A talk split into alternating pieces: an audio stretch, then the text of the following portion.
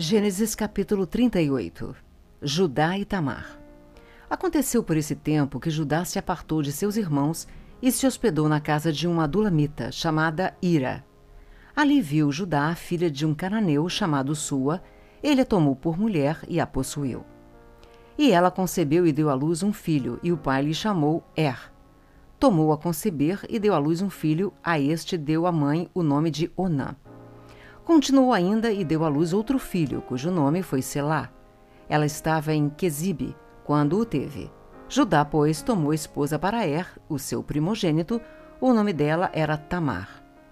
Er, porém, o primogênito de Judá, era perverso perante o Senhor, pelo que o Senhor o fez morrer. Então disse Judá a Onã: Possui a mulher de teu irmão, cumpre o levirato e suscita descendência a teu irmão. Sabia, porém, Onã que o filho não seria tido por seu, e todas as vezes que possuía a mulher de seu irmão, deixava o sêmen cair na terra, para não dar descendência a seu irmão. Isso, porém, que fazia era mal perante o Senhor, pelo que também a este fez morrer. Então disse Judá a Tamar sua nora: Permanece viúva em casa de teu pai, até que Selá, meu filho, venha a ser homem. Pois disse: Para que não morra também este como seus irmãos. Assim Tamar se foi, passando a residir em casa de seu pai. No correr do tempo, morreu a filha de sua, mulher de Judá, e consolado Judá subiu aos tosqueadores de suas ovelhas em Timna, ele e seu amigo Ira, o adulamita. E o comunicaram a Tamar: Eis que o teu sogro sobe a Timna para tosquear as ovelhas. Então ela despiu as vestes de sua viuvez e, cobrindo-se com um véu, se disfarçou e se assentou à entrada de Enaim, no caminho de Timna, pois via que Selá já era homem, e ela não lhe fora dada por mulher. Vendo-a Judá, teve-a por meretriz, pois ela havia coberto o rosto. Então se dirigiu a ela no caminho e lhe disse: Vem, deixa-me possuir-te, porque não sabia que era a sua nora. Ela respondeu: Que me darás para coabitares comigo? Ele respondeu: Enviar-te-ei um cabrito do rebanho. Perguntou ela: Dar-me-ás penhor até que o mandes? Respondeu ele: Que penhor te darei? Ela disse: O teu selo, o teu cordão e o cajado que seguras.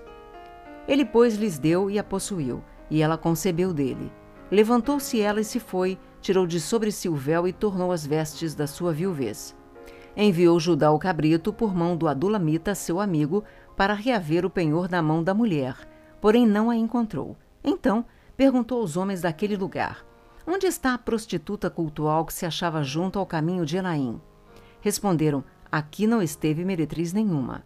Tendo voltado a Judá, disse: Não a encontrei. E também os homens do lugar me disseram: Aqui não esteve prostituta cultual nenhuma. Respondeu Judá: Que ela o guarde para si, para que não nos tornemos em opróbrio. Mandei-lhe com efeito o cabrito, todavia não a achaste. Passados quase três meses, foi dito a Judá: Tamar, tua nora, adulterou, pois está grávida. Então disse Judá: Tirai-a fora para que seja queimada. Em tirando-a, mandou ela dizer a seu sogro: Do homem de quem são estas coisas eu concebi. E disse mais: Reconhece de quem é este selo e este cordão e este cajado. Reconheceu Judá e disse: Mais justa é ela do que eu, porquanto não a dei a selar meu filho, e nunca mais a possuiu. E aconteceu que, estando ela para dar à luz, havia gêmeos no seu ventre. Ao nascerem, um pôs a mão fora, e a parteira, tomando-a, lhe atou um fio encarnado e disse: Este saiu primeiro. Mas, recolhendo ele a mão, saiu outro, e ela disse: Como rompeste saída? E lhe chamaram Pérez. Depois lhe saiu o irmão, em cuja mão estava o fio encarnado, e lhe chamaram Zera. Gênesis capítulo 39 José na casa de Potifar. José foi levado ao Egito e Potifar, oficial de Faraó, comandante da guarda egípcio, comprou dos ismaelitas que o tinham levado para lá. O Senhor era com José, que veio a ser homem próspero, e estava na casa do seu senhor egípcio. Vendo Potifar que o Senhor era com ele e que tudo o que ele fazia o Senhor prosperava em suas mãos, logrou José mercê perante ele, a quem servia e ele o pôs por mordomo de sua casa e lhe passou às mãos tudo o que tinha. E desde que o fizera mordomo de sua casa e sobre tudo o que tinha, o Senhor abençoou a casa do egípcio por amor de José. A bênção do Senhor estava sobre tudo o que tinha, tanto em casa como no campo. Potifar tudo o que tinha confiou às mãos de José, de maneira que, tendo-o por mordomo, de nada sabia, além do pão com que se alimentava. José era formoso de porte e de aparência. Aconteceu depois destas coisas que a mulher de seu senhor pôs os olhos em José e lhe disse: Deita-te comigo. Ele, porém, recusou e disse à mulher do seu senhor: Tem-me por mordomo o meu senhor, e não sabe do que há em casa, pois tudo o que tem me passou ele às minhas mãos. Ele não é maior do que eu nesta casa, e nenhuma coisa me vedou, senão a ti, porque és sua mulher. Como, pois, cometeria eu tamanha maldade e pecaria contra Deus? Falando ela a José todos os dias e não lhe dando ele ouvidos, para se deitar com ela e estar com ela, sucedeu que certo dia veio ele à casa para atender aos negócios e ninguém dos de casa se achava presente. Então ela o pegou pelas vestes e lhe disse: Deita-te comigo. Ele, porém, deixando as vestes nas mãos dela, saiu fugindo para fora. Vendo ela que ele fugia para fora, mas havia deixado as vestes nas mãos dela, chamou pelos homens de sua casa e lhes disse: Vede, Trouxe-nos meu marido este hebreu para insultar-nos. Veio até a mim para se deitar comigo, mas eu gritei em alta voz. Ouvindo ele que eu levantava a voz e gritava, deixou as vestes ao meu lado e saiu, fugindo para fora. Conservou ela junto de si as vestes dele, até que seu senhor tornou a casa. Então lhe falou segundo as mesmas palavras e disse: O servo hebreu que nos trouxeste veio ter comigo para insultar-me. Quando, porém, levantei a voz e gritei, ele, deixando as vestes ao meu lado, fugiu para fora. Tendo o Senhor ouvido as palavras de sua mulher, como lhe tinha dito, desta maneira me fez o teu servo. Então se lhe acendeu a ira. E o Senhor de José o tomou e o lançou no cárcere, no lugar onde os presos do rei estavam encarcerados. Ali ficou ele na prisão. O Senhor, porém, era com José.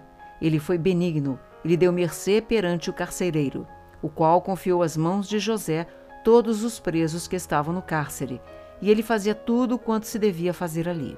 E nenhum cuidado tinha o carcereiro de todas as coisas que estavam nas mãos de José, porquanto o Senhor era com ele e tudo o que ele fazia, o Senhor prosperava. Gênesis capítulo 40 José na prisão interpreta dois sonhos. Passadas estas coisas, aconteceu que o mordomo do rei do Egito e o padeiro ofenderam seu senhor, o rei do Egito. Indignou-se Faraó contra os seus dois oficiais, o copeiro-chefe e o padeiro-chefe. E mandou detê-los na casa do comandante da guarda, no cárcere onde José estava preso. O comandante da guarda pô-los a cargo de José para que o servisse, e por algum tempo estiveram na prisão. E ambos sonharam cada um seu sonho na mesma noite cada sonho com seu próprio significado, o copeiro e o padeiro do rei do Egito, que se achavam encarcerados. Vindo José pela manhã, viu-os e eis que estavam perturbados. Então perguntou aos oficiais de Faraó, que com ele estavam no cárcere da casa do seu senhor: Por que tendes hoje triste o semblante? Eles responderam: Tivemos um sonho, e não há quem o possa interpretar. Disse-lhe José: Porventura não pertencem a Deus as interpretações? Contai-me o sonho. O sonho do copeiro-chefe. Então o copeiro-chefe contou seu sonho a José e lhe disse: Em meu sonho havia uma videira perante mim, e na videira três ramos. Ao brotar a vide havia flores, e seus cachos produziam uvas maduras. O copo de Faraó estava na minha mão. Tomei as uvas e as espremi no copo de Faraó, e o dei na própria mão de Faraó. Então lhe disse José: Esta é a sua interpretação. Os três ramos são três dias. Dentro ainda de três dias, Faraó te reabilitará e te reintegrará no teu cargo. E tu lhe darás o copo na própria mão dele, segundo o costume antigo quando lhes era copeiro. Porém, lembra-te de mim quando tudo te correr bem, e rogo-te que sejas bondoso para comigo, e faças menção de mim a Faraó, e me faças sair desta casa. Porque de fato fui roubado da terra dos hebreus, e aqui nada fiz para que me pusessem nesta masmorra. O sonho do padeiro-chefe.